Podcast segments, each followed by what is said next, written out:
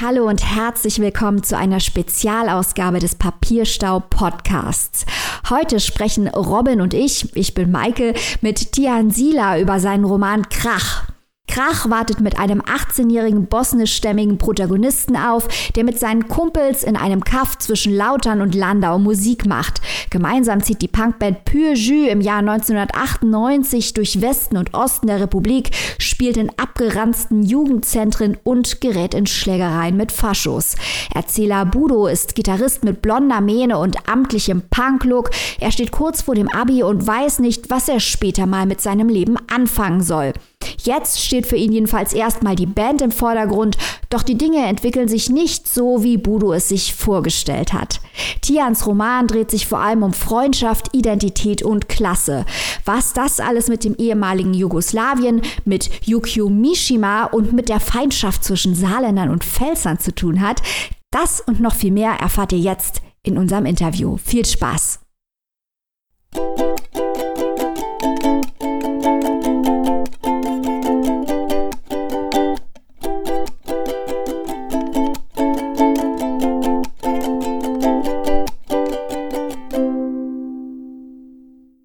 Maike gerade schon sehr nett angekündigt hat. Willkommen, lieber Tian Sieler, in unserem Podcast, in unserem kleinen ja, Nischenprojekt. Erstmal herzlich willkommen. Hi, ich freue mich hier zu sein. Wir freuen uns natürlich, dich auch da zu haben mit einem wunderbaren Roman, den wir so gefeiert haben. Aber erstmal geht es ums Regionale.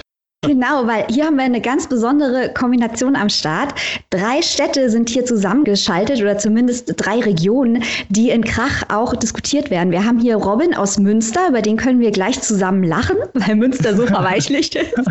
Und dann natürlich die zwei großen regionalen Antagonisten, Rheinland-Pfalz mit Tian und das wunderschöne Saarland mit mir. Dazu müssen die Leute, die nicht aus der Region kommen, wissen, dass im Buch ganz häufig Witze über Franzosen gemacht werden und die Pfälzer Pfälzer quasi sagen, oh Gott, Franzosen wollen wir nicht sein, während wir hier im Saarland immer sagen, oh Gott, Pfälzer wollen wir nicht sein. Im Sinne der Völkerverständigung feiern wir dieses Buch natürlich trotzdem. Aber Tian, warum die ganzen Franzosenwitze? Die armen Franzosen. Ach, äh, tatsächlich, als ich nach Deutschland kam, in den 90er nach Landau in der Pfalz kam, war das, war das so ein Ding. Also die französischen Streitkräfte waren zu dem Zeitpunkt noch in Landau.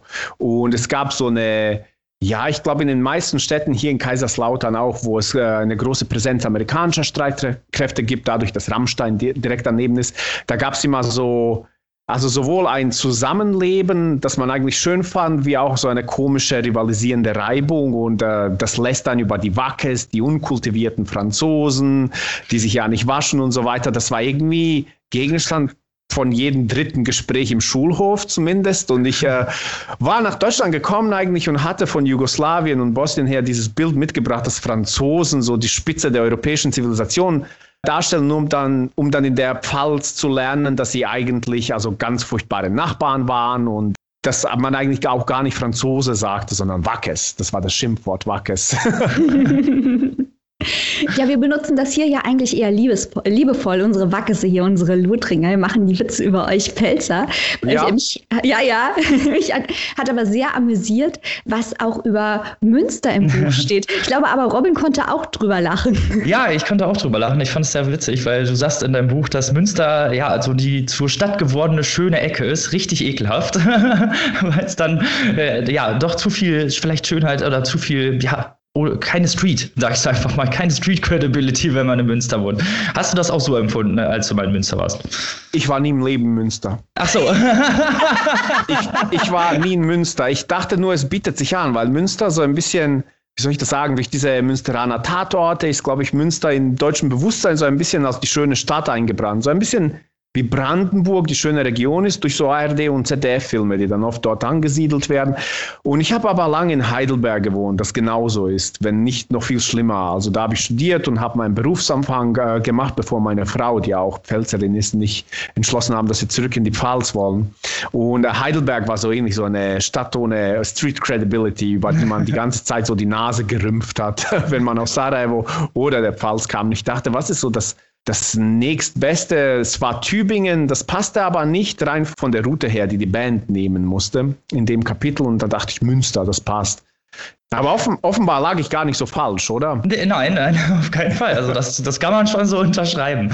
Und es ist ja auch immer so eine Sache, wenn man lustig beleidigt wird, dann fühlt man sich ja auf jeden Fall nicht gekränkt. Gerade so bei Regionalsachen ist das ja nicht so schlimm. Aber das fand ich sehr lustig. Ein bisschen ähm, geneckt, geneckt werden darf man. Ja, auf jeden Fall. Wenn wir schon gerade bei der Regionalität sind deines Werks, warum denn eigentlich nicht endlich mal ein Berlin-Roman? Ich meine, ein Roman spielt ja in der Pfalz und es gibt ja kaum Ironie an Berlin-Roman Romane, Ironie aus. das ist einfach Berlin, über Berlin zu schreiben, so ein großes Sujet und das traut sich einfach niemand zu, deswegen gibt es auch keine Berlin-Romane. Und ich weiß nicht, ich äh, denke so ein Berlin-Roman, in dem jemand lange Spaziergänge durch Berlin macht und darüber sinniert, dass es mit X oder Y beziehungsmäßig nicht geklappt hat und wenn man eigentlich ist, das ist mir einfach zu groß. Ich traue mich da nicht ran. Nee,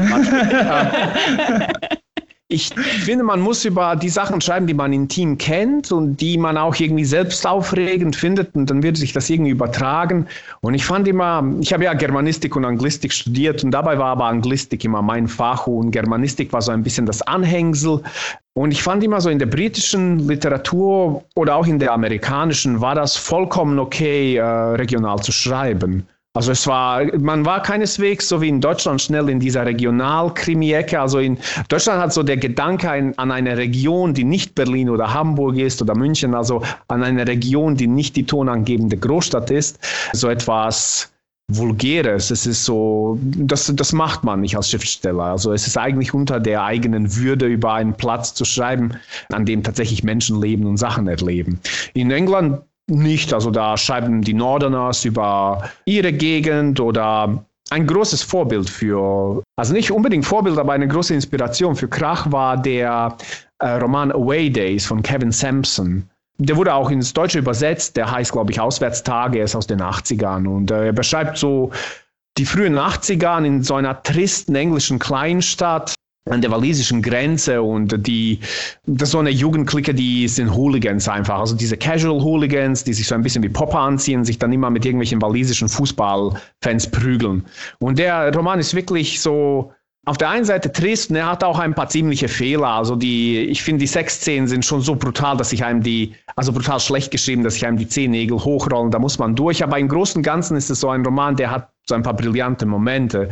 Und ähm, der befasst sich aber ganz stark mit dieser Region, also dieses Niemandsland an der walisischen Grenze, wo nichts ist eigentlich meint man, zumindest wenn man in London oder Bristol lebt. Aber er hat es so cool und liebevoll beschrieben und gibt sich da auch Mühe, so den Dialekt zu beschreiben. Ich dachte, na klar, das, das geht, das ist völlig okay. Und ja, bei Amerika braucht man da gar nicht anzufangen. Und deswegen dachte ich, ich will über etwas schreiben, das ich kenne, über etwas schreiben, das mich interessiert und das wird doch bestimmt auch andere interessieren. Wer, also, ihr habt es schon richtig gesagt, wer will schon den nächsten Berlin-Roman? Ja, wir freuen Davon gibt es ja auch leider Gottes schon genug auf dieser Welt. Ja. ja, Wir freuen uns auch, dass da in letzter Zeit einiges kommt, auch von äh, Tian Archer über Heilbronn oder jetzt von Lisa Krusche über Hildesheim, wo wirklich die Leute wohnen und wo natürlich auch was passiert. Und das Besondere an deinem Buch ist ja auch, dass es um Abgrenzung und Identität geht und da auch viel die Punkszene eine Rolle spielt. Und das fanden wir sehr spannend. Kannst du ein kleines bisschen was über die Musik und über den Punk im Buch erzählen und auch auch vielleicht über den Aspekt der Authentizität, weil häufig wird ja auch auf äh, humoreske Art und Weise angesprochen, dass es im Punk natürlich auch darum geht, sich auf die korrekte Art und Weise abzugrenzen. Ja, ja, das ist ganz wichtig. Also man kann nicht einfach so versuchen, anders zu sein. Wo käme man dann denn hin? Man muss bestimmte Regeln beim Anderssein befolgen. Ja, das hört sich so an, als würde ich das Ganze verachten. Aber okay, die, äh, die Punkrock-Szene und die Punkrock-Musik, die, die, ich beschreibe, das ist natürlich so, dass Punkrock eine Subkultur mit Geschichte und ziemlich starkem Geschichtsbewusstsein ist. Das äh, würde man nicht denken, aber Punks und Punkrocker sind, selbst wenn sie jung sind, so absolute Meister im Archivieren von Bands und in dem enzyklopädischen Auswendiglernen von wer in welcher Band gewesen ist in einer Stadt, die in Amerika, von der man noch nie was gehört hat. Also es ist tatsächlich eine Szene, die ich beschreibe, die sehr spezifisch ist. Die 90er Jahre waren natürlich so anders als es die Punk-Szene, also die Punk-Szene in den 90er Jahren war anders, als sie es heute ist. Das ist völlig Okay, und natürlich, ich habe mir Mühe gegeben, genau die auch zu beschreiben. Also vieles, was man zum Beispiel heute Bands zum Essen gibt, ist nicht das, was ich beschreibe. In den 90ern gab es dieses Ding, das hieß Reis mit Scheiß. Und das war so das Standardessen, das man überall bekam. Es war Reis mit Rosinen, Reis mit Essensresten. Es war jedes Mal scheußlich natürlich. Und heute gibt es eher sowas mit Auberginen. Das ist nur so ein blödes Beispiel dafür, wie sich bestimmte Gepflogenheiten ändern. Aber was so eine Ewigkeit der Punk-Szene ist, ist natürlich der Versuch, sich neu zu erfinden und die Leute finden zum Punkrock oder zum Punk, weil sie in der Regel Außenseiter sind. Ich war es auch und ich äh, litt auch furchtbar drunter, Außenseiter zu sein und dachte mir, okay, wer, wer nimmt sich meine an? Und dann kam diese Punkrocker-Clique und die haben mich adoptiert. Also das war tatsächlich die einzige Subkultur, die bereit war, mich auch nur mit der Zange anzufassen. Es gab die Rapper an der Schule natürlich, aber die waren so besessen von Statussymbolen, von großen Markenlogos und ich lief in Klamotten, die ich aus der Tonne vom Roten Kreuz bekommen hatte. Wir waren ja frisch in Deutschland, wir hatten keinerlei Geld und nichts. Das heißt, ich trug so eine hässliche Schlaghose, ich trug knielange Pullis, äh, die irgendwie aus den 70ern von irgendeinem Opa gespendet worden waren. Und ich glaube, für die einzigen, die einzigen, die mich nicht seltsam fanden, waren die Punks, weil für sie es dazugehörte, dass man sich irgendwie spektakulär und bescheuert anzieht. Also das reicht als Eintrittskarte und die Regeln, wie es aber auf die coole Art und Weise geht, die musste ich dann lernen, ja. Ein anderer Aspekt, der eine wichtige Rolle spielt, ist die Gewalt und auch ja, die Baseballschlägerjahre nennt man es im mhm. Marketing zum Buch. Ich konnte jetzt mit dem Begriff nicht so viel anfangen. Vielleicht kannst du den noch gleich ein bisschen erklären und auch was zur Gewalt sagen, weil die Hauptfigur im Roman, das ist ja sehr spannend, er spielt in einer Band. Für die Leute, die den Roman schändlicherweise noch nicht gelesen haben, ist in dieser Punkband und die Band und seine Freunde, die geraten häufiger mit Faschos aneinander. Und da gibt es sehr explizite Gewaltszenen, die man auch auf Fragmente der toxischen Männlichkeit untersuchen kann. Das ist super spannend, weil er in, dem in der Gewalt sich ja, das war jetzt meine Lesart, auch ein bisschen selber spürt, obwohl er genau weiß, dass es keine eigentliche Art der Kommunikation ist. Kannst du ein bisschen was dazu erzählen, warum du dich entschieden hast, diese expliziten Gewaltszenen und diese Faschos in Ost und in West, vor allem aber in Ost, einzubauen? Ja, ich wollte über eine bestimmte Zeit schreiben tatsächlich. Und die 90er Jahre waren eine Zeit, die tatsächlich dadurch gekennzeichnet war, dass so die Hemmschwelle für offen ausgetragene Gewalt auf der Straße, die war deutlich niedriger. Also wir erinnern uns alle an die Belagerung von Flüchtlingsheimen in, in Rostock, in Hoyerswerda, aber auch in Mannheim, also nicht nur im Osten, sondern auch im Westen, wo dann ähm, der damalige Bürgermeister die Polizei nicht etwa auf die Belagerer, sondern auf die linken Gegendemonstranten losgelassen hat. Aber auch so im Kleinen war Gewalt, also Schlägereien und ähnliches ein gewöhnlicher Anblick. Also wer, ich lebe ja in Kaiserslautern, eine Stadt mit einer großen Fußballvereinsgeschichte und wer damals einigermaßen Berührung Berührung mit, äh, mit Fußball hatte bei großen Vereinen, wusste, dass damals in den 80ern und 90ern Fußball noch bei weitem weniger kommerzialisiert war einerseits und andererseits noch mehr so eine proletarische Angelegenheit, bei der es wirklich deutlich häufiger zu Schlägereien kam. Also es ist natürlich immer noch so, dass wenn man mit einem Verein auswärts fährt, man Zeuge solcher Szenen wird, irgendwie als der FCK noch in der zweiten Liga ge gespielt hat, ähm, war ich auswärts in München gegen 1860 und dann kam es natürlich auch zu einer Blockstürmung der Gästefans, die sich untereinander geprügelt haben, also die FCK-Fans durch die Polizei. Aber das musste in so einem Sonderkontext passieren, der es gewissermaßen hergegeben hat. Und in den 90ern war dieser Sonderkontext eines Auswärtsspiels oder so nicht unbedingt notwendig. Also ich kam aus Bosnien, aus Jugoslawien, einem Land, das sich in den 80er und 90er Jahren gewissermaßen im freien Fall befunden hatte. Und dieser freie Fall, in, äh, in die Auflösung, in den Krieg, in dieses Inferno. Äh, der war gekennzeichnet davon, dass ähm, sich Gewalt bis ins Kleine übertragen hat. Das heißt, dass sich jeden Tag Prügeleien zwischen Jugendgangs, die sich einzelnen Ethnien zugeordnet haben, gesehen habe. Manchmal hat man auch daran teilgenommen. Im Krieg dann war mein Vater an der Front, meine Mutter war damit beschäftigt, um irgendwoher Essen zu bekommen. Wir Kinder waren völlig verwildert. Und das beschreibe ich in Tierchen Unlimited, äh, in meinem ersten Roman. Wir zogen wirklich in so Banden von 20 bis 30 durch die Gegend und suchten Streit mit anderen denen genauso langweilig war und dieser Krieg hatte sich gewissermaßen in die Kinderköpfe äh, fortgepflanzt. Wie erstaunt war ich, als ich dann nach Deutschland kam, nach Landau und feststellte, dass wenn man dort mit seinen Freunden in so einen Club ging, vor dem Club sich Leute regelmäßig prügelten und niemand die Polizei rief. Landau war damals tatsächlich ein heißes Pflaster, also wirklich ein berüchtigter Drogenumschlagsplatz durch die Nähe zur Grenze, durch die Nähe zur französischen Grenze. Und ähm, ich war einerseits erstaunt, weil ich mir Deutschland und Deutsche anders vorgestellt hatte, andererseits beruhigt. Das knüpfte an so gewisse Traditionen der Männlichkeit, die ich kannte, also die Voraussetzung, wie, was gehört dazu, wenn man Mann sein will. Und in meinem Kopf eingepflanzt war aus äh, Jugoslawien und Bosnien her, dass man nicht wegrennt. Also wenn, wenn sich Gewalt anbahnt. Und ich litt einerseits furchtbar darunter, dass ich Angst vor Gewalt hatte. Also ich hatte überhaupt keine Lust, mich zu prügeln.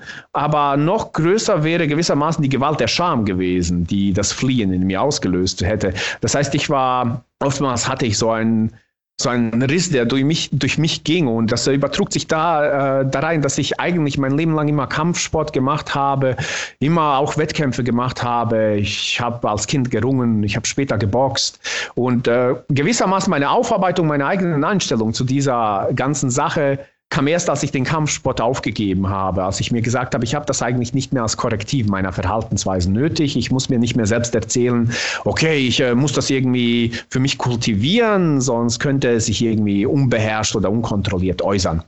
Und jetzt, um, um jetzt, da ich so viel rede, zum Roman zu kommen, mir war es wichtig auch zu zeigen, dass diese Gewalt, und das hat sich auch heute nicht geändert, es hat sich ein bisschen verlagert, aber Gewalt und dieses Beherrschen von Gewalt, Bestehen einer Gewaltsituation, das gehört immer noch sehr stark zu der Idee für junge Männer, was, äh, was für sie zum Erwachsenwerden dazugehört. Also wer Mann werden will, muss als junger Mann Gewalt ausstehen, austeilen oder eben ähm, zumindest insoweit beherrschen können, dass man nicht flieht.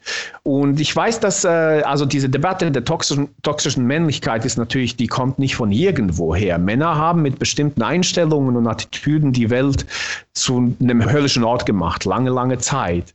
Und ähm, zugleich wollte ich auch nicht, und ich hoffe, dass das ist mir gelungen, zugleich wollte ich nicht einen dieser wie soll ich sagen, sauertöpfchen didaktischen Romane schreiben, die nur mit dem Zeigefinger wedeln und sagen, seht ihr, das machen junge Männer aus dieser Welt. Ich dachte mir irgendwie, ich muss zeigen, dass auch jemand, der in solchen Komplexen gefangen ist, wie es ein junger Mann in den 90ern, unser Gansi da ist, wie es eigentlich fast jeder meiner Freunde war, bis auf einige wenige Ausnahmen, die es damals trotz ihrer Umgebung geschafft haben, Pazifisten zu sein.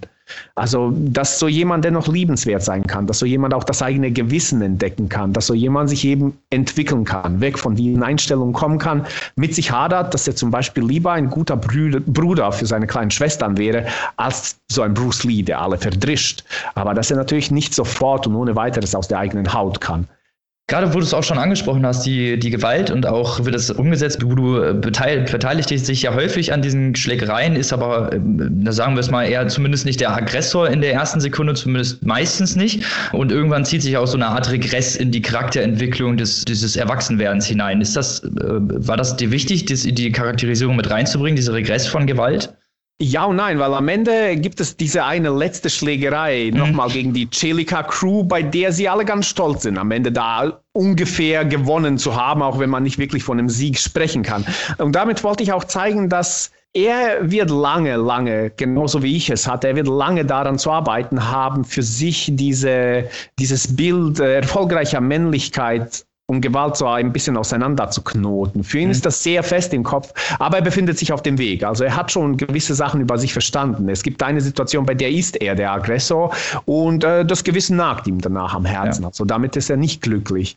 Ich wollte eher zeigen, dass er sich auf den Weg begibt, also dass ich es so einfach am Ende abwickle und sage so, er sagt, nein, ich, ich schlage nicht mehr zu. Das äh, wäre auch irgendwie fake gewesen, glaube mhm. ich, weil das ja also wenn man mit einer Sache und einer Einstellung aufgewachsen ist, das ist lange in einem Menschen drin. Das stimmt. Du hast eben schon die Familie angesprochen. Durch diese Familie durchziehen sich ja die unterschiedlichsten Themen. Zum einen es sind da die Eltern, die hart arbeiten, die eigentlich der Arbeiterklasse angehören. Dann ist da der Bruder, der Chirurg geworden ist in Heidelberg. Äh, Budo selber hadert mit sich, möchte er jetzt Student werden. Um Gottes Willen, am Ende klingt seine Band dann wie Tokotronic. Das gilt es zu verhindern. ähm, also ich fand es ganz toll, wie es geschrieben ist hinsichtlich zum einen, wie du gerade selber schon gesagt hast, er möchte ja ein guter Bruder Bruder sein, möchte ein guter Sohn sein. Er möchte, dass seine Familie weiß, dass er sie liebt, aber zum anderen möchte er sich auch oder muss er sich auch abgrenzen, weil er seinen eigenen Weg finden möchte.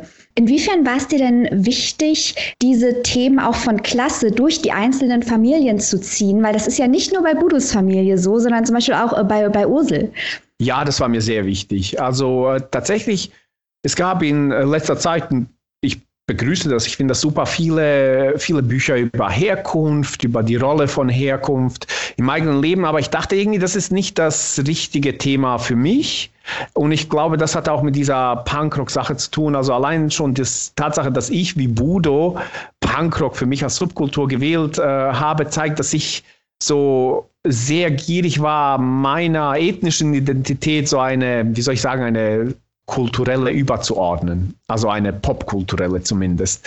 Ich dachte, das ist so gar nicht etwas, das mich äh, stark beschäftigt, diese ethnische Herkunft. Ich war auch nie am Hadern mit mir, wer ich bin oder wohin ich gehöre. Ich hatte immer Sarajevo und Bosnien im Hintergrund als, als Heimat. Ich wusste auch, sollte in Deutschland aus irgendeinem Grund alles zu Bruch gehen, weil ein, Meteor, weil ein großer Meteorit auf Deutschland fällt oder so, kann ich jederzeit nach Sarajevo zurück. Ich habe doch Freunde, die, die mir helfen würden, eine Wohnung zu finden und Arbeit. Aber ich überlegte dann, was hat mich tatsächlich denn immer beschäftigt bei meiner Selbstfindung, bei meinem Erwachsenwerden? Und das war die Frage von, Klasse oder um es einfach auszudrücken, die Frage von Arm und Reich. Als Flüchtling in Deutschland aufzuwachsen, sorgt, also sorgte wirklich dafür, dass man in einer relativen Armut aufwächst. Ich äh, war zum Beispiel allein schon für die Schulsachen immer auf solche Unterstützungsmarken vom, vom Sozialamt angewiesen. In, in Rheinland-Pfalz gibt es keine Lernmittelfreiheit, das heißt, man muss sich seine Schulbücher kaufen und diese hätte, hätten wir uns nicht leisten können. Ich war lange, lange Zeit tatsächlich auf äh, Kleidung aus der Kleiderspende Spende angewiesen. Ich äh, war ein begeisterter Leser. Ich habe auch früh versucht, Deutsch durch Lesen zu lernen. Das hat mir auch geholfen. Aber meine Mitgliedschaft in der Stadtbücherei Landau hat mir auch das Sozialamt bezahlt.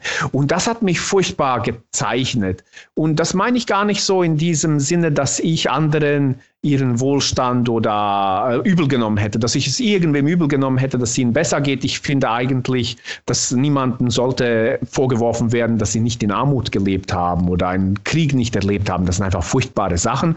Ich wünsche mir eine Welt, in der niemand Armut und Krieg ausgesetzt ist. Aber es hat mich gezeichnet insofern, dass ich für mich anfing, so einen gewissen Stolz daraus zu ziehen, dass ich es trotz allem schaffe, dass ich fleißig bin. Und ich dachte, okay, ähm, das ist doch nicht so ohne weiteres. Ich bin da nicht allein. Und im Gespräch mit meinen Freundinnen und Freunden, die auch zu einem großen Teil aus solchen Aussteigerfamilien aus dem Kleinbürgertum oder der Arbeiterschicht stammten, entdeckte ich, dass wir das alles ähnlich empfinden. Dass so ein gewissen gemeinsamen Stolz haben, eine gewisse auch arrogante Abgrenzung zu Gymnasiasten. Ich habe ja ein Gymnasium be besucht, aber für mich war Gymnasiast einfach ein Schimpfwort tatsächlich. Es ist ein Schimpfwort, das in den 90ern keineswegs ungeläufig war, es ist so eine gewisse, so ein gewisses Klassenbewusstsein noch stärker gab, also wo man sich nach oben abgegrenzt hat. Die blöden Gymnasiasten, die Ärztesöhne. Und darüber wollte ich schreiben, über dieses Selbstbewusstsein, das sich aus einer gewissen sozialen Herkunft hergibt. Aber du hast ja auch Gegenbilder eingebaut. Also zum Beispiel äh, Pirmin, der russische Wurzeln hat, ja, ja. Äh, möchte überhaupt nicht mit seiner Herkunft konfrontiert werden. Er sieht es dann als Makel. Pirmin ist natürlich, also Pirmin ist wie viele Spätaussiedler in meinem Freundeskreis zumindest, äh, sogenannte Russlanddeutsche, er möchte natürlich selbst darüber bestimmen, was er ist. Und das verstehe ich auch gut. Und ich weiß aber, dass wir damals natürlich, die 90er waren eine gnadenlose Zeit, wenn es darum ging, was man, was man sich, was man einander an den Kopf geworfen hat. Ich weiß, dass es für uns ein totales Hobby war, unsere russlanddeutschen Freunde damit aufzuziehen, dass sie ja nur Russen seien. Ne? Und keine, keine echten Deutschen. Die haben sich furchtbar darüber aufgeregt. Heute denke ich mir, das ist natürlich völlig unmöglich, sowas zu machen. Aber naja, die Menschheit und ihre Einstellungen, dazu gehören auch junge Menschen, die entwickeln sich. Meine Schüler würden sowas nicht ohne weiteres sagen. Also sie, sie sind weiter, sie haben ein größeres Bewusstsein für bestimmte Sachen. Und ja, ich habe da so ein Gegenbild eingebaut, auch Ljubomir, also Ljuba, der ältere Bruder des Erzählers, dem ist auch seine ethnische Herkunft deutlich wichtiger als einem jüngeren Bruder, der in Deutschland auch länger gelebt hat und der popkulturell interessierter, der sich interessierter ist, der sich mehr so als eine Art Weltbürger sieht. Was ich noch interessant fand, ist Texas, das Viertel, in das sich keiner traut. Da hat sich mir gleich eine Verbindung aufgetan. Auch Annika hat ja im Podcast gleich dran gedacht, zu Chian Archers Hawaii. Ähm, aber Texas gibt es ja auch offenbar äh, wirklich, oder? Ja, ja, und nicht nur in einer Stadt. Also Texas ist so im Südwesten Deutschlands. Ich kenne zwei, drei Städte. Landau ist äh, ein, eins dieser Städte, die ein Viertel namens Texas haben. Und das ist, in Landau ist es tatsächlich das Sinti-Viertel, das einen unverdient schlechten Ruf hat. Also schlicht und einfach, weil wegen der Vorurteile, die man Sinti gegenüber hat. Ich glaube, in der Nähe von Weinheim, eine Stadt hat Texas, und ich glaube, dort waren es vor allem tatsächlich so Sozialwohnungen, die das Bild geprägt haben. Also Texas war irgendwie, ich glaube, in den 50er Jahren, so wie ich es in Gesprächen erfahren konnte, so eine flapsige, flapsige Bezeichnung für so ein raues Viertel, wo alle wie, wie in Texas bewaffnet seien. Das war so die etymologische Erklärung, die, die ich gehört habe. Aber diese Abgrenzungsbewegungen, die gibt es ja auch noch zwischen Ost und West in den 90ern viel stärker, als es sie heute gibt. Es gibt sie ja leider immer noch, aber in den 90ern war das, glaube ich, noch eine ganz andere Nummer. Warum war es dir denn wichtig, dass deine kleine Band im Roman nicht nur im Westen, sondern auch im Osten tourt oder dass du sie überhaupt durch Deutschland ziehen lässt? Du hättest sie auch regional belassen können, theoretisch. Ja, das, also, aber eine Punkband will so ein bisschen um die Häuser ziehen und wir mit unserer Band damals in den späten 90ern, wir haben auch vor allem tatsächlich in so Sachsen und Thüringen Konzertangebote bekommen, weil da die westdeutschen Bands, die etablierter waren, nicht hin wollten. Also ganz ehrlich, wer in Berlin spielen kann, ja, ja, die wollten sich das nicht geben. Man wusste, es ist gefährlicher. Tatsächlich, ähm, also es, äh, war sehr gefährlich, zum Teil gerade so für Punkbands. Man weiß ja, Neonazis haben auch ihre eigenen Bands in diesem Rechtsrock-Bereich, aber sie waren nicht bereit, für Gitarren und Verstärker zu zahlen. Das heißt, gerade in Sachsen, und das hat mir zweimal erlebt, lauerten sie auf Raststätten an, auf der Autobahn und äh, überfielen und raubten durchreisende Bands aus. Keineswegs nur Punkbands, aber umso besser, wenn es Punkbands waren. Wir haben uns auch mal auf so einer Stadtautobahn, ich glaube in Gera, so eine Verfolgungsjagd mit einem Auto voller Nazis geliefert. Also die hätte wirklich in einem Unfall enden können. Es war wirklich nicht ohne in, äh, in die neuen Bundesländer in den 90ern als Punkband zu fahren. Und die dortigen Punk- Crews äh, befanden sich in so einer Art Belagerungszustand. Es gibt in Krach einen Dialog, ein äh, Dialog, bei dem eine Krankenschwester beschreibt, wie Neonazis in ihre Wohnung eingebrochen sind, hier in die Flure gekackt haben, Hakenkreuz an die Wand gemalt haben, die Badewanne aus dem Fenster geworfen haben. Und das ist ein eins zu eins Gespräch, das wir mit einer Krankenschwester in Plauen geführt hatten damals. So, es war 2000, es waren noch nicht mal mehr die 90er. Und äh, wir hatten unsere Skateboards dabei. Als Punk fuhr man Skateboard oder tut es immer noch.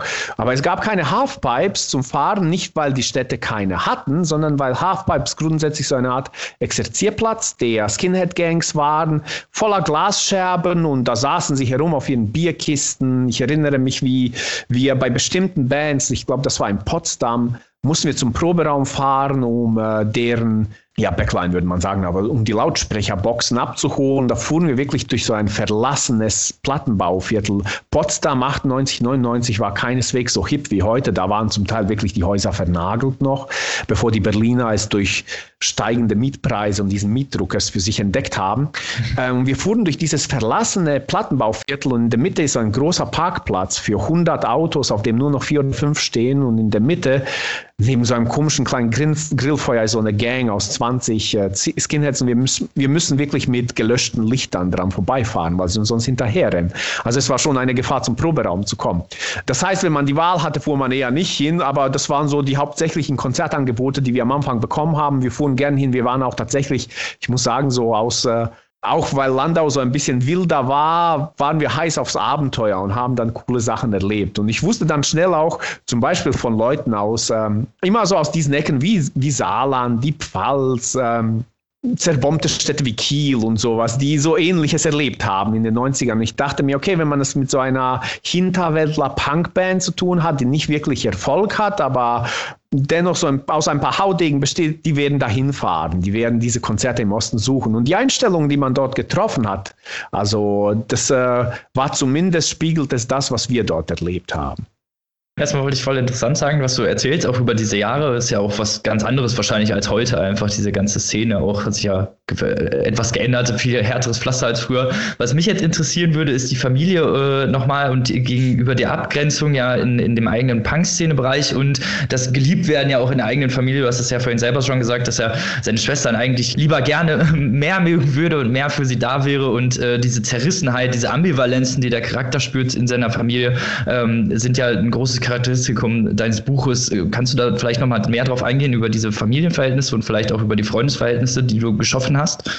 Ja, ja, klar, gerne. Am Anfang hatte ich so diese Idee, und es ist immer gefährlich, so eine Idee zu haben, aber man kann es als Schriftsteller oder Schriftstellerin doch nicht lassen. Ich will über die typische, ich sag mal so bosnische oder sogar vielleicht slawische Familie schreiben. Diese, und ähm, ich sage auch gleich, wieso das völlig in die Hose gegangen ist. Aber die Idee war so, ja, was sind, was sind die Familien der vielen anderen Bosnier, die ich kennengelernt habe? Wie war es bei meinen Eltern? Das heißt, das sind oftmals Akademiker gewesen, die natürlich hier keinen Anschluss an diese Welt, der in den Universitäten so gefunden haben. Das fanden zum Teil Leute, die hier geboren und aufgewachsen waren, schwer an der Uni letztendlich Fuß zu fassen, obwohl sie super intelligent waren. Ähm, also diese Eltern, die nach diesem sozialen Abstieg sich total ab abarbeiten, zum Teil auch körperlich schwer arbeiten. Mein Vater, der wirklich so ein gebrechliches Männlein eigentlich war und ein Professor in äh, Bosnien für Bibliothekswissenschaften war,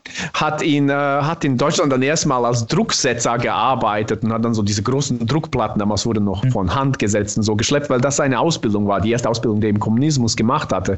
Und dieses schwere, harte Arbeiten, meine eigenen Eltern auch oder der vielen anderen Eltern, dann zu kontrastieren mit meiner eigenen Einstellung, die ich als Teenager hatte. Und ich war wirklich der komplette Tagedieb. Also es gab Tage, die habe ich einfach nur liegend auf dem Bett mit Kopfhörern verbracht und habe versucht, Fliegen, die auf meinem Gesicht gelandet sind, mit der Zunge zu verscheuchen. Also so jemand war ich.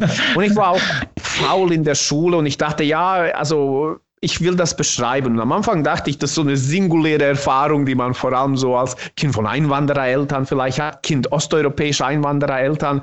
Von wegen, so viele deutsche Freunde haben sich dann gemeldet und haben gemeint, ja, bei ihnen war es genauso. Die Eltern, die in der Fabrik gearbeitet haben, die Eltern, die, ich hatte alles dabei, Landwirte, Metzger, Maurereltern das war genauso und man hatte auch immer so dieses Schuldgefühl gehabt, weil man als Kind diese Eltern zärtlich und intensiv geliebt hat und genau gewusst hat, was sie alles für ein Opfer und unter anderem ihre körperliche Gesundheit zum Teil.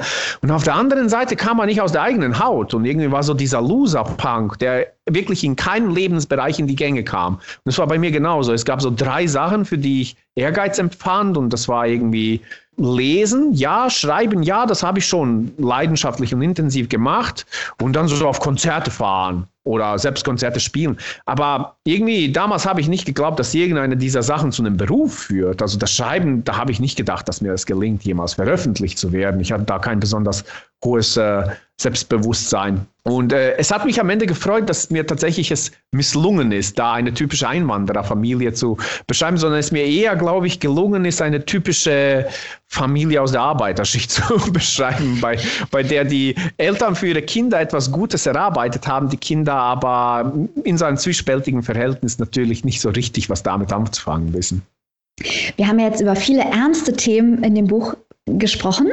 Aber ich möchte nochmal betonen, das Buch ist ja an vielen Stellen auch unglaublich lustig. Zwei Beispiele möchte ich hervorheben. Zum einen, was für großartige Beschimpfungen hat denn bitte Budo für seine Zwillingsschwestern und die Zwillingsschwestern für Budo? Das ist schon mal der erste Teil der Frage. Wo hast du diese großartigen Beschimpfungen her? Und das zweite Beispiel möchte ich noch bringen. Die kommen, also die Band, Budos Band, kommt in ein äh, Jutz und dort ist der Sozialarbeiter Yukio. Und diese Gestalt, also jeder, der schon mal im Jurz war oder sich da auch auskennt, der weiß, diese Leute gibt es dort. Und ähm, dazu wollte ich aber auch noch fragen, was ist dein Bezug zu Yukio Mishima? Weil der ist bei uns im Podcast auch schon ganz oft äh, vorgekommen. Wir haben sogar eine, ein Interview mit der Übersetzerin der Deutschen äh, bei uns auf der Seite. Also die zwei Fragen, Beleidigungen und Yukio Mishima. also erstmal die Beleidigung. Das interessiert uns am meisten. ja, mit Recht würde ich sagen sagen, mit Recht. Ja, die Beleidigung, gerade die für die kleinen Schwestern, das war am Ende echt eine Herausforderung, weil ich mir immer wieder was Neues überlegen musste. So, ja, du Furunkel, du Wanze, du Lemur und so weiter. Und irgendwann dachte, irgendwann habe ich mich wiederholt und da musste ich mir doch was Neues überlegen. Aber ja, das hat, das hat echt Spaß gemacht. Und äh, es freut mich auch, dass ihr betont, dass das Buch lustig ist, weil, mir, weil es mir auch wirklich unheimlich wichtig war, ein lustiges Buch zu schreiben. Ich, ich habe so zwei düstere Bücher geschrieben und ich dachte mir, also ich muss auch mal was Sonniges schreiben und irgendwie ein bisschen gute Vibes verbreiten. Was Yukio Mishima angeht, ich äh, hatte irgendwie dieses Streitgespräch mit einer guten Freundin, die Yukio Mishima gelesen hatte und dann hat sie überall Yukio Mishima Bücher gepostet und war so hin und weg. Und ich dachte, also ich hatte Yukio Mishima in englischer Übersetzung im Studium gelesen und es hat mich nicht so gekickt, muss ich sagen. Ich, äh, es war der, wie, wie heißt es nochmal, der Seemann, der die See verraten hat oder so, ne? Und die Geständnisse einer Maske, Confessions of a Mask. Genau. Und ich dachte so, okay, entweder ich verpasse was oder es ist halt einfach nicht so mein Ding. Manchmal gibt es das ja, ist ja überhaupt ja. nicht schlimm. Und ich habe dann gelesen, Gore, Gore Vidal hat es, glaube ich, gesagt und er hat es auf den Punkt gebracht, was ich empfunden habe. So entweder geht es in der Übersetzung verloren oder er ist einfach ein mittelmäßiger Schriftsteller. Ich konnte es für mich nicht entscheiden. Also es hat mich halt nicht gekickt, aber ich bin auch niemand für so Geschmacksdiskussionen. Wenn jemand was mag und ich mag es nicht, ist alles cool. Ich, äh, also mein Geschmack Geschmack sagt überhaupt nichts über die literarische Qualität von etwas aus. Es gibt Sachen, die mag ich und die, die sind bestimmt nicht so toll und vice versa. Ne? Aber ich ähm, dachte irgendwie so, okay, wenn ich also so eine prätentiöse Lehrerin habe und die benennt ihren Sohn nach ihrem liebsten Schriftsteller und es muss was Exotisches sein, das muss irgendwie so einen Punch haben. Und dann bin ich alles, alles Mögliche durchgegangen. Dann gab es so Schriftstellerinnen und Schriftsteller, ich dachte, den kann ich echt nicht antun. Das ist zwar, das würde zwar passen, aber irgendwie mag ich die und die sind so liebe Menschen. Und Yukio Mishima war aber so auch auch so ein bisschen eine Witzfigur mit seinem Bodybuilding, aber er war, ich sag's ja, er hatte eigentlich am Ende eher so eine Aerobic Body, obwohl, und dann diese eingeölten Fotos mit den Schwertern, er war für mich irgendwie so, wie soll ich das sagen, so, so Ernst Jünger, wenn Ernst Jünger eher Dungeons and Dragons gespielt hätte als im ersten. it's funny because it's true. also irgendwie so ein bisschen lächerlich und ich dachte, ja, Yukio, Yukio ist perfekt, weil es da auch in, um den Namen, Leute können sich fragen, was ist das für ein Name, Yukio? Niemand käme darauf, dass es ein japanischer Name ist und es war einfach perfekt. Und ich habe sofort, also nachdem diese Freundin das Buch gelesen hat, habe ich sofort so eine erzürnte Nachricht bekommen. Ja, das konntest du dir nicht sparen, über Yukio zu lästern. Ja, ja, ich glaube, beim nächsten Treffen bekomme ich was zu hören.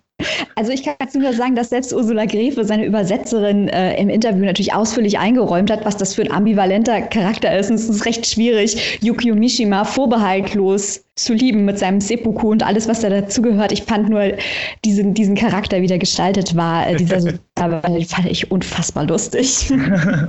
Wobei ja ambivalent ja auch noch das Stichwort wird in deinem Roman, was Yukio Mishima angeht, ne? ja, ja, ja, weil ähm, ambivalent ist natürlich immer ich mag polyvalent eher als ambivalent, wenn etwas vieldeutig ist und so ganz viele Anknüpfungspunkte hat. Das ist dann so etwas Reizvolles für mich und etwas, wo ich mich auflösen kann. Ambivalent heißt für mich oftmals so, es gibt irgendwie so eine unappetitliche Seite und keiner kann sich so recht einen Reim draus bilden. Also versucht man so mit dieser Kategorie ambivalent gewissermaßen zu verpacken, sagt sich, es ist halt ambivalent, es ist so. Aber ich bin ich, vielleicht liegt es daran, dass ich Schriftsteller bin. Ich bin gerade bei Schriftstellern so fasziniert von der unappetitlichen Seite oftmals. Keineswegs, weil ich die toll finde, weil, sondern weil ich mir echt oftmals denke, die Leute scheitern total dran. Also so die unappetitliche Seite macht sie irgendwie affig. Ich meine das gar nicht so als moralische Kategorie, sondern macht sie affig auch als Schriftsteller, affig im Werk. Genau, deswegen ambivalent. Aber Mike hat ja gerade schon erwähnt, dass es sehr lustig ist und dein Buch auch sehr viele Pointen bietet in dem Sinn und auch sehr pointiert gemacht ist. Äh, gerade wozu ich mal fragen würde, ist der Nachname, den du dir ausgedacht hast für den Hauptcharakter Budo, der natürlich extra so, oder wie du selber gesagt hast, extra so gebaut ist, dass er natürlich fürs deutsche Ohr erstmal oder fürs deutsche Auge erstmal unlesbar sein wird. Fand ich sehr interessant. Das ähm, war gar nicht extra so. Ich fand es nur witzig, dass er sich so ergeben hatte, also dieses so. Hadji Jaljagic. Aber eigentlich ist es ein Wortspiel im Bosnischen oder ein Wortspiel mit bosnischer Namenskunde. Also Sabahudin, sein Vorname, wie er selbst erklärt, ist der, also ist eigentlich die Morgenröte, aber symbolisch das Gebet zum Morgen, was so eine, so eine Aufbruchsstimmung hat, was so diesen Optimismus hat, den ich mit dieser Figur so ein bisschen vermitteln wollte. Und Haji ist ein sehr geläufiger Präfix vom bosnischen Nachnamen. Das geht zurück auf diese Hajj-Tradition, das Pilger nach Mekka. Und, aber es gibt den Haji Alijagic. Das ist ein sehr, sehr häufiger, also der Müller in Bosnien ist das. aber Haji Jalijagic, also Jalijac ist nämlich so ein Slang-Ausdruck in Sarajevo für einen Halbstarken. Und er ist so ein bisschen altmodisch auch inzwischen. Also ich sag mal, das ist so dieser Marlon Brando, äh, denn sie wissen nicht, was sie tun, mit so der frisierten to Tolle, das ist ein Jaliage. Und ich wollte, dass so ein pilgernder Halbstarker mit so einem leicht nostalgischen Touch drin ist vom Namen her. Und ich habe so, so halt irgendwie konstruiert und dachte mir, das ist eher was für, eher was für die Bosnier, die das lesen und Bosnierinnen, aber irgendwie hat sich so ein bisschen rumgesprochen und ich freue mich, dass ich es jetzt erklären kann. Das freut mich auch. da weiß man auch noch mal ein bisschen mehr. Dein Buch hat ja auch viele ungewöhnliche Freundschaften. Gerade die Charaktere sind ja, sind ja recht ungewöhnlich. Auch die, äh, ja, die Zusammensetzung und auch gerade in dieser Punk-Szene ist ja wirklich sehr deutlich auch geschildert. Du hast ja gerade selber auch erzählt, dass du aus der Punk-Szene kommst und dass du in der Jugend sehr viel mit dem Punk zu tun hattest. Eigentlich darf man diese Frage als Journalist nicht stellen, aber inwiefern sind da denn autobiografische Züge drin? Ach, man darf diese Frage eigentlich schon stellen. Also, es wird halt immer so bei 101 der Fragensteller gesagt, nicht niemals fragen nach den autobiografischen Bezügen. Ja, alle, also alle, es fragen alle danach. Niemand hört auf diesen Tipp. Und äh, viele Schriftstellerinnen und Schriftsteller reagieren allergisch, weil es manchmal so ein bisschen auf so einer, ähm, wie soll ich das sagen, also Einstiegsfrage oftmals genutzt ist, wie biografisch ist es denn? Dann denkt man sich immer so, ha, ich, ich hätte es lieber später besprochen. Ah, okay. Aber es ist ganz klar, also ich, ich schreibe grundsätzlich nur über Sachen, die ich intim kenne, ob das jetzt Ereignisse sind oder Gefühle. Ich finde es wirklich wichtig, dass man etwas, etwas kennt, worüber man schreibt. Und ich finde, man als Leserin oder Leser merkt man doch sofort, wenn etwas fake ist, wenn etwas nur so etwas, hm, wenn jemand etwas zu schreiben versucht, das nicht wirklich gefühlt ist. Man muss nicht alles erlebt haben, aber wenn man so ein intensives Fühlen hat, kann man sich an viele Sachen annähern. Und ähm, insofern sind natürlich also eine biografische, wie soll ich das jetzt sagen, eine biografische Wurzel ist auf jeden Fall da, in, im Wurzelgeflecht des Romans. Ganz klar, da ist die Frage der Herkunft, da ist die Frage der Szene. Ich bin bis heute irgendwie, habe ich mit Punkrock zu tun und spiele in einer Band und sobald es die Pandemie zulässt, bin ich sofort wieder auf Konzerten und äh, mit, mit der Band organisieren wir auch gerade für Januar, Februar ein paar Konzerte, wo wir dann für zwei, drei Tage wegfahren wollen. Aber dennoch ist es wichtig, dass es kein autobiografischer Roman ist, dass eigentlich auch echt viel Arbeit da reingeflossen ist für mich, den Roman anti-autobiografisch zu schreiben. Gansi ist in Deutschland aufgewachsen. Das ist der große Unterschied zwischen mhm. ihm und mir. Er blickt auf diesen Krieg von außen. Der Krieg mit seinen Schrecken überfordert ihn, weil er fühlt sich gezwungen, sich aufgrund seiner Herkunft damit auseinanderzusetzen, sich mit dem Genozid auseinanderzusetzen. Aber er hat und das weiß er auch, er hat nicht die Reife, um da wirklich zu einer, also zu einer Erkenntnis zu kommen, um wiederum eine Figur zu schreiben, die so überhaupt nicht ist wie ich, sondern so ein einer, den man ihn ähm, auf dem Balkan einen echten Jugoschwabo nennen würde. Also Schwabo ist so der, die Grundkategorie für alle Deutschen. Keineswegs als Schimpfwort, ist durchaus auch so ein bisschen Kosename, die Schwabos. Und äh, Gansi ist ein Jugoschwabo, also er ist hier aufgewachsen, er spricht die Sprache im Gegensatz zu mir ohne Akzent. Er, ist, er ähm, kämpft eigentlich mehr mit seiner Herkunft und mit äh, dem Ablegen dieser Herkunft, dass ich es jemals musste. Es war für mich ein Riesenerkenntnisgewinn, aus seiner Sicht zu schreiben und aus seiner Sicht etwas zu lernen, wie es gewesen wäre, wenn ich äh, sein Leben geführt hätte und wenn ich, äh, wenn mir der Krieg zum Beispiel erspart geblieben wäre, was das aber für andere Sachen nach sich gezogen hätte. Und so ein Stück der eigenen Seele ist in jedem der eigenen Bücher und man kann ja auch ruhig drüber reden, was am eigenen Leben einen Roman bedingt hat. Manche der besten Romane Romane sind kaum von Autobiografien zu unterscheiden und werden aber gerade dort großartig, wo sie dann eben nicht mehr Autobiografie sind. Ich finde das nicht vulgär. Also für mich, für mich ist das keine schlechte Frage jetzt. Ich möchte auch nochmal an was anschließen, was Robin gerade eben sagte. Er hat schon über Sprache und die Namen gesprochen. Ähm, aber wie sich die, die eigene Person in den Sprachen, die man spricht oder auch in den Dialekten ausdrückt, ist ja auch ganz wichtig. Ich fand es sehr mutig, dass unser regionaler Dialekt, also der hier bei uns in Saarbrücken unterscheidet sich ja marginal von dem, den ihr drüben in Lautern sprecht, ja. da reinzuschreiben, weil häufig in Restdeutschland oder wie wir Saarländer sagen, im Reich, äh, dieser Dialekt irgendwie mit minderer Intelligenz gleichgesetzt wird und oh, man ja. für unseren Dialekt verlacht, sehr zu Unrecht. Hattest du über den persönlichen Ausdruck der einzelnen Figuren im Dialekt noch andere Absichten, warum du dich getraut hast, diesen Dialekt in den Roman einzufügen. Ja, klar. Also erstmal, ich bin tatsächlich in meiner Muttersprache im Bosnischen bin ich ein krasser Dialektsprecher. Ich bin einer dieser Menschen, die eigentlich keine Hochsprache können. Also ich bin wie manche meiner Pfälzer Freunde, die, wenn sie dann Hochdeutsch zu sprechen, vers versuchen auf einmal so seltsam gestelzt klingen und dennoch Pfälzisch sprechen. Äh, Herr, ich wollte da nur immer sagen, dass... Also so ungefähr so bin ich im Bosnischen. Ich spreche so einen ganz starken Sarajevo-Dialekt. Und witzigerweise war mir das gar nicht bewusst. Ich dachte immer, ich spreche einfach so das die normale Muttersprache, bis ich dann anfing mit der Übersetzung meines ersten Romans Lesungen in Sarajevo und in Bosnien zu halten und bemerkt habe, dass die Leute schmunzeln, wenn ich spreche und mir danach alle Komplimente gemacht haben, so ja, super cool, dass du dir deinen Dialekt auch, obwohl du Deutsch gelernt hast, beibehalten hast, dass du wie ein echter Sarailia noch sprichst und so. Und dann habe ich gedacht, okay, offenbar bin ich Dialektsprecher, mir war das nicht bewusst, aber wenn man ein Land mit 13 verlässt, ist die eigene Sprachentwicklung ja noch nicht so weit weit, dass man über den eigenen Sprachgebrauch nennenswert reflektiert. Man nimmt es einfach als natürlich und gegeben hin.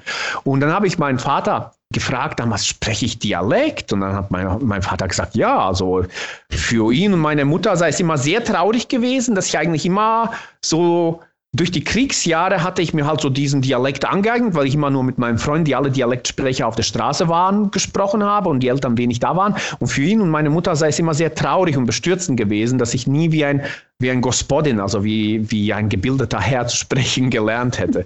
Und ich dachte, okay, wie cool. Und die Leute in Bosnien fanden das super. Also da war kein Spott dabei. Auf dem ganzen Balkan sind eigentlich regionale Dialekte, wie in England letztendlich auch, alles andere als uncool überhaupt nicht uncool. Du, man erkennt einander am Dialekt und der eigene Dialekt ist so was ganz Wichtiges für das eigene Stolzempfinden. Man empfindet diese Wärme, wenn die Freunde mit einem Dialekt sprechen. Wenn man die Begrüßung schon auf dem Dialekt hört, selbst wenn man wie ich im Deutschen kein genuiner Dialektsprecher ist, ich habe nur so einzelne Begriffe drin. Man führt so diese Wärme der Freundschaft, diese intensive Anbindung an andere Menschen. Also in Deutschland wird das so gehandhabt. Man braucht nur mit ein paar Sachsen in Sachsen unterwegs zu sein und zu sehen, wie sie lächeln, wenn sie sechseln. Braucht nur mit ein paar Saarländern oder Lautrern unterwegs zu sein und dann zu hören, wie wieder einer sagt, so, ich habe mich hingelegt. Und er meinte, er hätte sich hingelegt und alle lächeln dabei und fühlen diese Wonne des Dialekts, eine eigene Sprache, die für sie ganz viel, also ganz viel Identität letztendlich stiftet. Und der einzige Ort, wo das eigentlich so überhaupt nicht gestattet ist, sondern wo wirklich auch aggressiv äh, darauf gepocht wird, dass eigentlich Dialekt Kennzeichen geringer Intelligenz, geringer menschlicher Entwicklung, geringer Kultiviertheit ist, ist die deutschsprachige Literatur. Also die deutschsprachige Literatur hat so eine Einstellung Dialekten gegenüber, ich glaube, die speist sich direkt aus Internaten, anders kann ich es mir nicht erklären. Und ich hatte in Vorbereitung auf Krach so eigentlich wenig deutschsprachige Literatur gelesen, weil ich genau wusste, sowas wie Krach wird eigentlich auf Deutsch eher nicht geschrieben. Das meine ich jetzt gar nicht so irgendwie großspurig arrogant, aber so richtige halbstarken Bücher gibt es auf Deutsch kaum. Und dann sind sie auch sehr zahm. Und ich musste, ich wusste, ich musste in Italien lesen, ich wusste, ich musste britische Bücher lesen und amerikanische Bücher. Und dort habe ich bemerkt, die sprechen alle Soziolekt und Dialekt. Und ich spreche kein Italienisch, habe, habe aber dann italienische Freunde gefragt, wie ist das? Ist das Dialekt? Ja, ja, klar, das ist, versteht man nicht, wenn man nicht in in äh, Rom, in, in diesem Teil von Rom lebt oder wenn man nicht in Neapel aufgewachsen ist, versteht man das nicht. Und dann dachte ich, ja, das, so muss es auch sein. Letztendlich für diesen Roman müssen die Leute selbstbewusst Dialekt sprechen und es muss sich aus diesem Dialekt und aus dem Soziolekt, der oftmals damit so parallel mitfährt, muss sich so, eine, so ein bestimmter Rhythmus ergeben. Musik spielt ja eine Rolle, es muss so ein rhythmischer Sprachgebrauch werden. Ich, ich wusste, es muss etwas werden, das kennen die Leute in deutschsprachiger Literatur so nicht. So eine komische, blubbernde, bewegliche, ein bisschen bissige, eigene Sprache mit eigener Melodie und durch, durchaus einer gewissen Schärfe, die auch nicht sich dafür schämt dass sie, dass sie gewissermaßen Dialekt ist. Und es ist nicht purer Dialekt, was ich hier darstelle. Du wirst es ja sicherlich kennen. Als echter Dialektsprecher weiß man auch ganz genau, wo die sogenannten, in der Sprachenwissenschaft nennt man es Isoglosse, verlaufen. Also ab welchem Dorf ein Wort anders benutzt oder ausgesprochen wird im Dialekt. Also als äh, Beispiel, ähm, Landau wird von Landauern selbst als Landach bezeichnet und Augen sagt man Ache. Aber nur sieben, acht Kilometer weiter in Herxheim sagt man Landech und Äche für Augen. Okay. Oder Ech. Also, und da ist der Isogloss und ich weiß das sofort und ich kann, obwohl ich kein Dialektsprecher bin, weiß ich sofort, wenn jemand ein Herxheimer ist. Und ähm, ich dachte, das ist wichtig. Es muss in einer gewissen Region spielen, die nicht endlich wieder, schon wieder Berlin ist. Und es muss irgendwie, ich dachte mir auch, die anderen Deutschen, die nicht in Berlin leben, sondern die auch nicht in der Pfalz leben, haben doch Lust, etwas über Deutschland zu lesen. Und Deutschland ist ja nicht nur Berlin, Deutschland ist nur, nicht nur Hochdeutsch. Deutschland sind auch diese proletarischen Menschen mit ihrer eigenen Sprache, ihrer eigenen Kultur, die nicht dümmer sind oder unkultivierter. Wenn ich mir das, was du gerade zu Dialekten gesagt hast, einrahmen könnte, dann würde ich das machen. mir ging es auch so gerade als jemand, der das jetzt gelesen hat, der aus der Region im weitesten Sinne kommt, muss ich halt auch sagen, dass es mal schön ist, unsere Ecke in einem Buch repräsentiert zu sehen, der eben, eben kein Regionalkrimi ist, sondern ernsthafte Literatur auch ist, aus genau diesem Grund, dass einfach zu wenig in diese Regionen, die dann aus Berliner Sicht gerne mal Provinz genannt werden, äh, geschaut wird und mal zu schauen, da auch äh, für Geschichten passieren. Ich finde, das führt auch so zu Verschiebungen in der deutschsprachigen Literatur, dass halt manche Dinge übergroß beleuchtet werden, da auch gerne dann äh, Trivialitäten übergroß beleuchtet werden, weil das Sujet ausgeschöpft ist und andere Ecken quasi überhaupt nicht stattfinden und das, was dort passiert, was ja auch spannend ist, überhaupt nicht stattfinden. Deswegen freuen wir uns immer, wenn wir solche Romane mal aus anderen Ecken, aus dem Schwarzwald oder so irgendwas mal haben. Das ist, da ist immer ein neuer Aspekt dabei, den man im Berlin-Roman nicht hat. Eben. Robin wartet noch auf den Münster-Roman. ich warte genau noch auf den Münster-Roman, aber selbst, also jetzt, selbst für mich in Anführungsstrichen, der aus einer ganz anderen Region kommt, war es einfach sehr interessant zu sehen, diese, diese Regionalität, die Sprache natürlich auch, der Dialekt. Ich komme jetzt aus Münster, wir haben ja, ist halt sehr hochdeutsch, man hat hier kaum Dialekt, sowas habe ich leider nicht. Aber da ähm, es ist schön, das irgendwie in diesem Buch verankert zu sehen, weil man halt, wie Maike schon sehr gut gesagt hat, wie du gerade auch schon sehr gut gesagt hast, dass man halt eben einfach sehr viel mehr vom ja, Land mitkriegt eigentlich wirklich. Und ähm, was mich jetzt nochmal interessieren würde, du hast ja gerade gesagt, du hast dich explizit eigentlich nicht auf deutsche Literatur fokussiert, als du dein, ähm, ja, als recherchiert hast für den Roman. Was waren denn sonst noch so Inspirationsquellen für dein Buch? Also vielleicht mal ab, abgesehen von der Punk-Szene und deutscher ja. Literatur. ja, ja, klar. Also es gibt ja Schriftstellerinnen und Schriftsteller, die lesen absichtlich ganz wenig, weil sie wollen irgendwie, sie haben oftmals Angst, dass das so ihre eigene Sprachmelodie vererbt oder so. Und ich bin der umgekehrte Fall. Also ich sehe mich eigentlich eher wie so ein Schwamm und lese wirklich viel und begeistert und hoffe auch, dass mich irgendwann so irgendwas so ein bisschen anfärbt, dass mich Sachen bereichern und äh, so Satzkonstruktionen in meinem Hirn ein bisschen keimen. Und was, äh, was ein Riesenkick war und wirklich so der Anfang von meinen Überlegungen für Krach, das war überhaupt nichts, was man jetzt so in den allerhöchsten Sphären, glaube ich, der Literatur ansiedeln würde, was ich aber extrem verehre. Diese ganze Reihe von Sue Townsend, diese Adrian Mole Tagebücher, sagen sie euch was?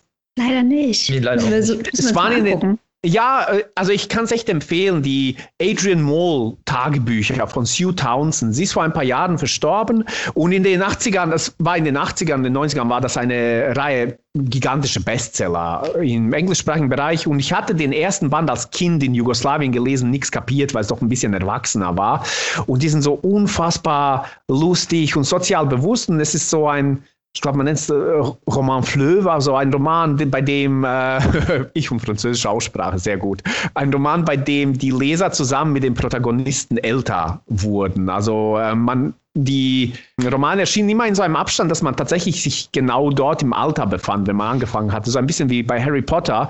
Und sie sind zum Teil so unfassbar traurig und deprimierend. Es geht um das Leben von jemandem, der eigentlich so sich in der unteren Mittelschicht in England bewegt und so ein ja, introvertierter Klemmi und Nerd ist und den man unheimlich lieb gewinnt im Verlauf dieser sieben, acht Bände und den man so bis zum Schluss begleitet letztendlich in seinem Leben.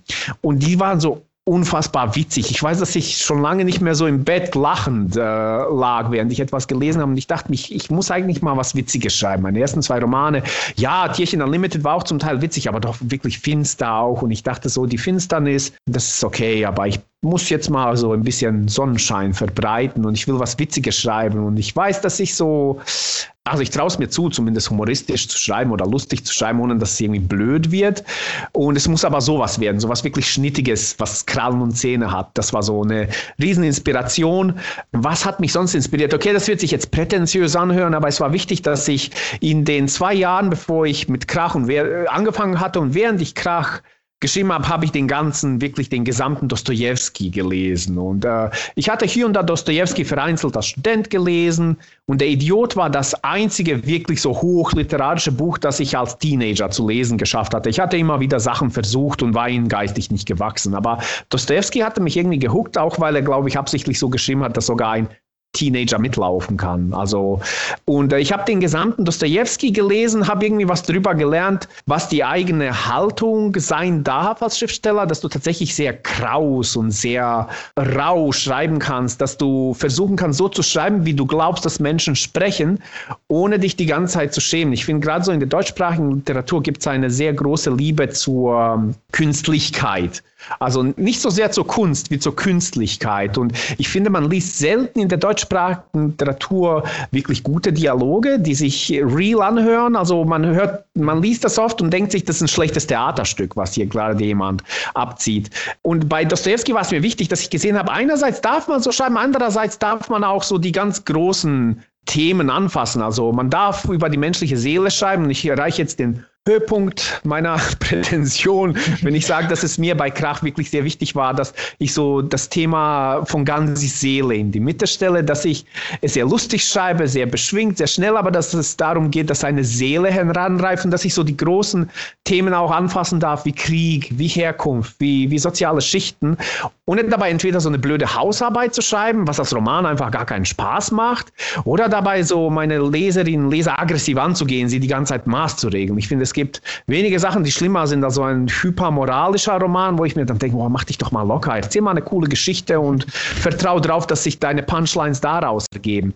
Und ähm, der Kontrast war, ich hatte halt vor Dostoevsky hatte ich äh, Bruce Bandit auf der Suche nach der verlorenen Zeit und ähm, ja, bis heute bin ich mir nicht sicher, ob sich das so gelohnt hat für mich. Ich, äh, es war halt überhaupt nicht mein Begriff von dem, was coole Literatur ist. Und es war teilweise absolut genialisch, furchterregend genialisch. Trotzdem hat es mich nicht gekickt. Und ich dachte so für mich, aha, wenn das, wenn das die beste Literatur ist, dann uh, verstehe ich das richtig. Und dann Dostoevsky zu lesen, danach Tschechow und danach andere Sachen wie Varlam Shalamov, also viele russische Klassiker, Bunin und so weiter. Das hat mir so ein bisschen den Glauben an mich selbst zurückgegeben, weil ich gedacht habe, okay, das ist das ist doch Literatur, wie ich sie auch verstehe. Das ist mein Ding. Was nicht heißen soll, dass ich irgendwie Proust schlecht finde. Ich verstehe es absolut, wenn das der eigene Jam ist, wenn man sowas oder Nabokov mag, ist halt einfach nur nicht, nicht so meins halt. Hast du denn schon einen Plan, was als nächstes kommt? Klar, das ist jetzt eine frühe Frage, weil dieses Buch ist ja gerade erst rausgekommen, aber wir wollen es trotzdem wissen. Auf jeden Fall, also Pläne, Pläne galore, immer. Ähm, tatsächlich schreibe ich aber im Moment nur so für mich kleine Erzählungen, so als kleine oder Skizzen, besser gesagt. Zum Teil habe ich auch gar kein Ende im Blick, sondern schreibe kleine Szenen, so Sachen, die man, die alle Schriftstellerinnen und Schriftsteller machen, so zwischen Manuskripten einfach, um sich so ein bisschen so ein bisschen zu trainieren. Ich weiß aber noch nicht, was die große nächste Aufgabe ist. Ähm, ich habe einen Roman, an dem schreibe ich schon seit ein paar Monaten. Der wird aber definitiv weder der nächste noch der übernächste sein. Das wird so ein bisschen ein großer Wäscher sein, der mich über ich glaube schon über die nächsten 10, 20 Jahre begleiten wird, okay. äh, für den ich auch viel recherchiere. Aber viele, viele von uns haben so, solche großen Projekte. Was so das nächste Ding ist, das ich veröffentliche, das habe ich noch nicht beschlossen. Ich werde mal mit meiner Frau reden. Die ist immer so wirklich mein hauptsächlicher Ratgeber bei solchen Sachen. Ich werde mit meiner Lektorin reden, mit meiner Agentin reden, vielleicht auch mit meiner Verlegerin. Und dann berate ich mich mit ihnen, erzähle, das ergibt sich so ein Gespräch. Man erzählt so ein bisschen, was für Manuskriptideen man hat und guckt, wie die Leute reagieren. Ich habe auch schon mal eine Manuskriptidee gehabt, die ich als einziger Mensch auf der Welt gut fand und habe mir dann den Aufriss gegeben. So, also fast 200 Seiten geschrieben und dann an der Reaktion all der Freunde und meiner Frau und wirklich von allen, denen ich das zu lesen gegeben habe, habe ich gemerkt, dass sie nur so aus Höflichkeit überhaupt mit mir drüber reden, weil es super langweilig war. Und zurückblickend, ich finde es immer noch ganz cool, aber ich verstehe es. Also es war eher so für mich als für andere. Und das ist nicht gut. Als Schriftsteller schreibt man für andere. Das ist ganz wichtig. Ja, aber mal ein Experiment wagen muss ja auch mal drin sein. Ja. Und das ist ja, auch gut, ja. wenn man früh Feedback bekommt, dass es vielleicht doch nicht die richtige Richtung ist, bevor man dann irgendwie zu weit ja, geht. Ne? Ja, es ist schon interessant. Da sind viele gute Themen drin. Oh. wenn man das so merkt, dass die Freunde so ein bisschen um die Antwort ja, rumlaufen. Aber absolut. Naja, das muss ja auch mal sein. Du hast eben schon angedeutet, dass korrekte Drinks wieder auf Tour geht, wenn äh, Corona endlich äh, ausgestanden ist für uns alle. Was ist denn mit Lesungen, wenn wir äh, dich sowohl singen als auch lesen hören wollen? Vielleicht am äh. gleichen Tag, vielleicht an unterschiedlichen Tagen.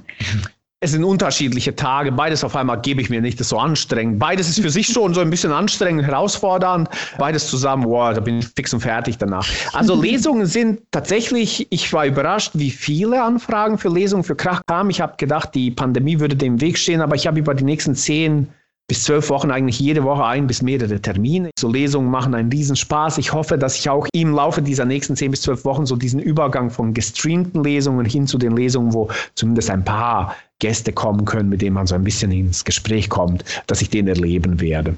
Langsam wird es ja auch besser. Also wir hatten schon viele ja. Autoren und Autorinnen, die jetzt während Corona halt ihre Bücher veröffentlicht haben oder teilweise auch gerade Debütromane, ne, bei denen es natürlich ja. dann die Aufmerksamkeit nochmal wichtig ist. Ähm, was war für dich denn der größte Kontrast jetzt zwischen vor Corona veröffentlichen und nach Corona veröffentlichen? das muss ich sagen, dass ich letztes Jahr habe ich noch so gedacht, so, oh Gott sei Dank schreibe ich noch dran, weil stell dir vor, das erscheint in dieser Pandemie, habe ich zu meiner Lektorin gesagt. Und sie sagte oh damals, so, ja, oh wer, wer weiß, wie lange das aber noch geht. Nicht so, doch nicht ein Jahr. naja, who's laughing now? Ähm, der große Unterschied Tatsächlich äh, ist durch Corona so eine ziemlich rasche Digitalisierung des, auch des Buchbetriebs äh, vorangegangen.